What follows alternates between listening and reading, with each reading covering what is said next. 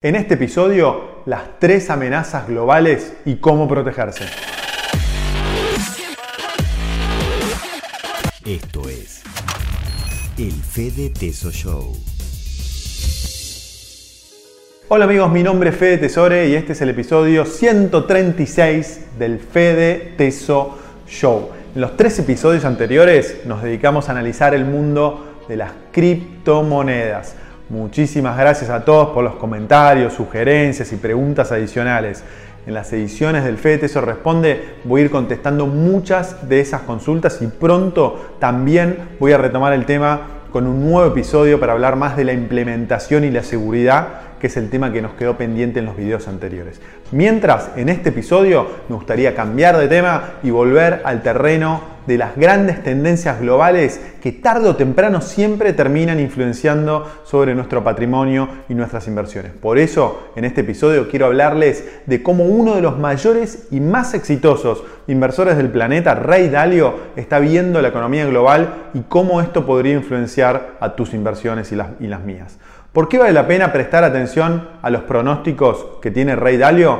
Bueno, para aquellos que no conocen o no saben mucho de quién es, les aclaro que Dalio es, uno de los, es un inversor que no es corriente, no es normal. Les voy a contar muy brevemente la historia de este gran inversor. Nació en una familia de clase media que no tenía nada que ver con el mundo de las inversiones pero comenzó su carrera muy joven, cuando era adolescente, gracias a que en su trabajo de caddy en uno de los principales clubes de golf de Nueva York, conoció a varios de los principales ejecutivos de Wall Street que lo motivaron y lo ayudaron a entrar al mundo de las inversiones.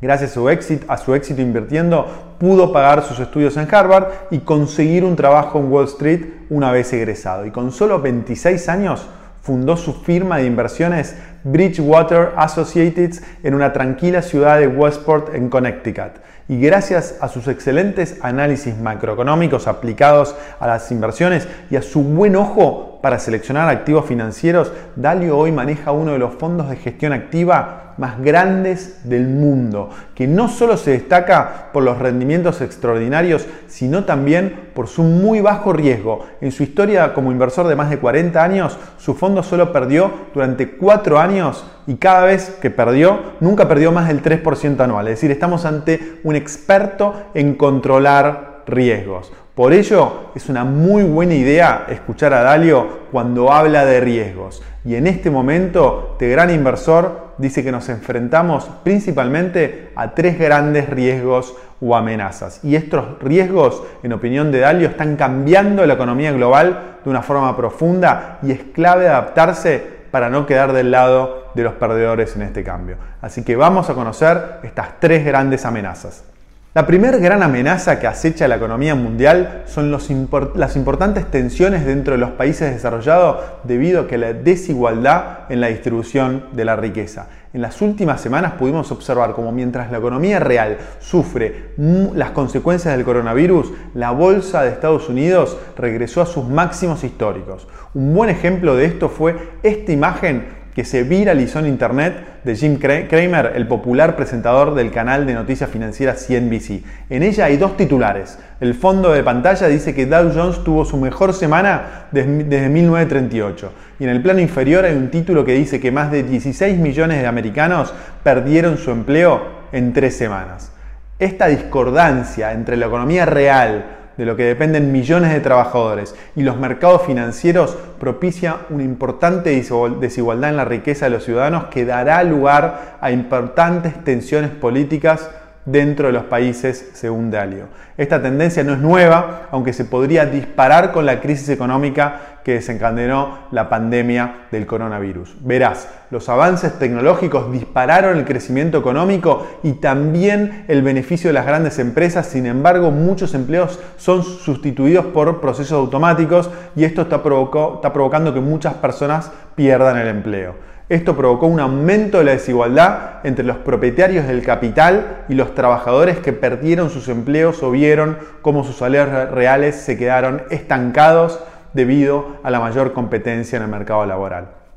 Así, en Estados Unidos, las rentas del 10% más rico de la población se incrementaron entre 1979 y 2018 un 37%. Sin embargo, las rentas del 10% más pobre en ese periodo solo se incrementaron un 1,6%. Esta tendencia a la desigualdad no es un fenómeno que solo esté pasando en Estados Unidos. Es una realidad que está pasando en todo el hemisferio occidental. El resultado de esta desigualdad es una polarización política y el auge del populismo, tanto de izquierda como de derecha, por ejemplo en el caso del Brexit o en el caso de Trump en Estados Unidos. La segunda gran amenaza para la economía mundial son las tensiones geopolíticas por el surgimiento de una nueva potencia mundial como China. Si bien la economía de Estados Unidos sigue siendo una economía próspera y dinámica, el elevado déficit comercial que contrajo el país del norte que financió con miles de millones de deuda supone el mayor talón de Aquiles para la primera e-, potencia mundial. En el siguiente gráfico podés ver cómo Estados Unidos pasó de ser un ligero, de tener un ligero superávit comercial en los años 70 a un gigantesco y persistente déficit comercial durante las últimas décadas. El país más beneficiado fue China, que alcanzó el estatus de principal país exportador del planeta, desbancando recientemente a Estados Unidos. Gracias a sus exportaciones, China se está enriqueciendo rápidamente y esto queda evidenciado en las reservas del Banco Central, que son las mayores del mundo con más de 3 billones de dólares. La reacción de Estados Unidos ante la amenaza que esto supone a su economía, a su hegemonía mundial, se produce en proteccionismo comercial, así como en tensiones geopolíticas. Desde el comienzo de su mandato en 2017, en política exterior, Trump convirtió a China en su principal enemigo y por ello le impuso al gigante asiático aranceles por miles de millones de dólares. Es muy improbable que estas tensiones disminuyan en el futuro, por el contrario, es previsible que aumenten a medida que Estados Unidos vea más amenazado su estatus de primera potencia mundial. Esta guerra comercial, en realidad tiene ramificaciones en muchas otras áreas como la tecnología, la sanitaria y la militar. Y para Rey Dalio, el auge de un conflicto entre las dos principales potencias del planeta supone una grave amenaza para la economía mundial. Por último, la tercera gran amenaza que acecha a la economía mundial son las políticas monetarias que implementaron los grandes bancos centrales del mundo. La primera política monetaria a la que recurren los bancos centrales y también la más tradicional y ortodoxa es bajar las tasas de interés. Verás, al bajar estas tasas de interés, el costo tanto de asumir nuevas deudas como de las deudas existentes baja.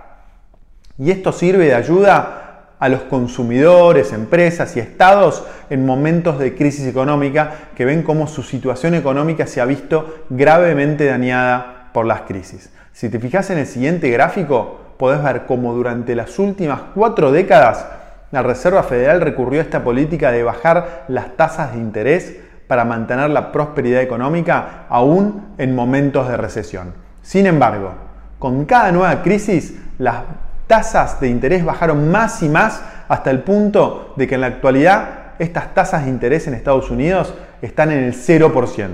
La Fed no fue el único gran banco central que recurrió a esta política para generar crecimiento económico. Otros bancos centrales, como el Banco Central Europeo, el Banco de Japón o el Banco de Inglaterra, también establecieron tasas de interés en 0% durante los últimos años. Sin embargo, llegados a la, situación, a la actual situación de tasa de interés en 0%, ¿qué más pueden hacer los bancos centrales para estimular la economía? Acá entra la necesidad de adoptar políticas monetarias menos ortodoxas, por ejemplo, imprimir dinero y comprar activos financieros. La primera vez que se recurrió a esta política monetaria fue tras la crisis económica del 2008 en el siguiente gráfico podés observar cómo a principios del 2009 el balance de la Fed pasó de 800 mil millones de dólares a más de 2 billones de dólares. En los años siguientes el balance de la Reserva Federal siguió incrementándose hasta los 4,5 billones de dólares. Pero, ¿qué hizo la Fed con esta enorme cantidad de dinero? Bueno, compró activos financieros, principalmente bonos del Tesoro de Estados Unidos, pero también bonos corporativos. Esta masiva inyección de dinero sirvió para estimular a la economía gracias a los estímulos fiscales que pudo implementar el gobierno de los Estados Unidos y al financiamiento más abundante y barato al que pudieron acceder las empresas. En la actualidad, tras el estallido de la nueva crisis económica debido a la expansión del coronavirus, los bancos centrales fueron un paso más allá y se dedicaron a imprimir más dinero, incrementando la capacidad de endeudamiento de la economía mundial. Según un informe que publicó recientemente el Instituto Internacional de Finanzas, la deuda global alcanzó en el primer trimestre del año 258 billones de dólares, lo que equivale al 331% del PIB mundial. Y ese organismo espera que la deuda siga creciendo durante los próximos años debido al accionar de los bancos centrales. Y es que los bancos centrales están dispuestos a lo que sea con tal de evitar que la economía mundial caiga en una depresión de la que no se pueda salir. Sin embargo, el remedio podría ser peor que la enfermedad. Rey Dalio lo expresa así. Las depresiones económicas no perduran en el tiempo, porque de una manera u otra, y lo estamos viendo hoy, la impresión de dinero termina con ellas. Sin embargo, el valor del dinero sí puede reducirse permanentemente. Un fenómeno que los ahorradores argentinos sufrimos durante décadas como es la inflación y la pérdida del valor de dinero se podría producir en el resto del mundo debido a las políticas monetarias que implementaron los principales bancos centrales. Este proceso no es absoluto no es en absoluto algo extraordinario a nivel histórico. En realidad es la continuación de lo que sucedió el 15 de agosto de 1971 cuando el presidente de los Estados Unidos, Richard Nixon, anunció la desvinculación del dólar del patrón oro. Hasta aquel momento, cada dólar estaba respaldado por una cantidad de oro almacenado en la Reserva Federal. Sin embargo, a partir de aquella decisión, el dólar pasó de estar sostenido por el oro a ser una moneda fiduciaria que como su nombre indica, está sostenida por la fe de los agentes económicos en el dólar como depósito de valor. Sin embargo, esta fe podría destruirse ante la impresión masiva de dólares que está efectuando la Reserva Federal. Entonces, los días del dólar como el activo financiero por excelencia para preservar el valor de nuestros patrimonios podrían estar contados. Para Rey Dalio y otros grandes inversores, aparecerán tensiones inflacionarias que podrían destruir el valor de las monedas en el tiempo. En las grandes economías los inversores consideran el efectivo como el activo con menos, con menos riesgo. Sin embargo, esto podría no ser así y permanecer en efectivo podría suponer un riesgo mayor a de cualquier otra inversión. En este contexto, los inversores argentinos contamos con la ventaja que nos aportan los años de experiencia devolviéndonos en un entorno peligroso e inflacionario. Ahora podríamos ver la argentinización de la economía mundial. Ante esta situación, en la que el dólar no podría ser un activo tan seguro como pensamos, es necesario tener en nuestros portafolios inversiones de protección que protejan nuestro patrimonio, como por ejemplo el oro o el Bitcoin. En el episodio 127 te conté cómo Eduardo Elstein, uno de los grandes inversores de la Argentina, realizó una fuerte apuesta por la suba del oro. Elstein argumentó en una carta a inversores que su inversión por el oro se fundamentaba en el temor a que se produzca una elevada inflación a nivel mundial. Elstein no es el único que está apostando por el oro para proteger su patrimonio. Como puedes ver en el siguiente gráfico, en lo que llevamos del año el oro se revalorizó más de un 30%. Otro activo de protección frente a la inflación a nivel global son las criptomonedas y más concretamente el Bitcoin.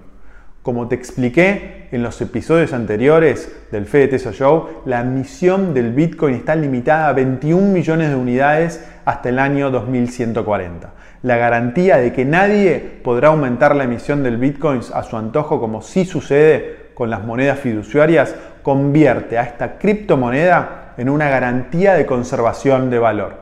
Para terminar, quiero compartirte unas palabras de Rey Dalio que me parecieron muy importantes y que resumen lo que te conté en este video. Severas recesiones económicas con elevadas diferencias de riqueza alto endeudamiento y políticas monetarias inefectivas son una combinación que lleva a conflictos significativos y a cambios revolucionarios dentro de los países. Si uno de los mejores inversores del planeta se muestra tan pesimista sobre el futuro, quizás sea buena idea que inviertas una parte de tu patrimonio en activos de protección como el oro y las criptomonedas. Prometo ir siguiendo este tema de los peligros de la economía global en los próximos videos del canal. Mientras, si tenés dudas, preguntas o querés compartir tu punto de vista sobre este tema, no dejes de incluir un comentario acá abajo que nos enriquece a todos los que formamos parte de esta comunidad. Antes de terminar, un par de anuncios. El primero es invitarte a que te registres a mi newsletter semanal llamado Crecer, donde todos los miércoles te comparto ideas y tips para que puedas seguir creciendo y desarrollándote en este mundo tan apasionante que nos toca vivir. Podés registrarte en forma gratuita entrando a www.fetesore.com barra newsletter. Y el segundo es invitarte a que te suscribas a mi podcast que está en Spotify y en Apple Podcast, donde todos los viernes publico una edición de En los Mercados con un resumen de lo más importante que pasó en la semana y tres invitados de lujo que nos comparten información que no podés dejar de saber sobre el mundo de las inversiones globales. Podés registrarte gratis también entrando a Spotify o en Apple o en Google Podcast, entrando a la parte de podcast y buscando Fede Tesore. Así de simple y fácil. Con esto cerramos. Acordate de ponerle me gusta al video, compartirlo y suscribirte al canal si aún no lo hiciste. Te mando un abrazo enorme, gracias por estar del otro lado y nos vemos muy pronto. Chao.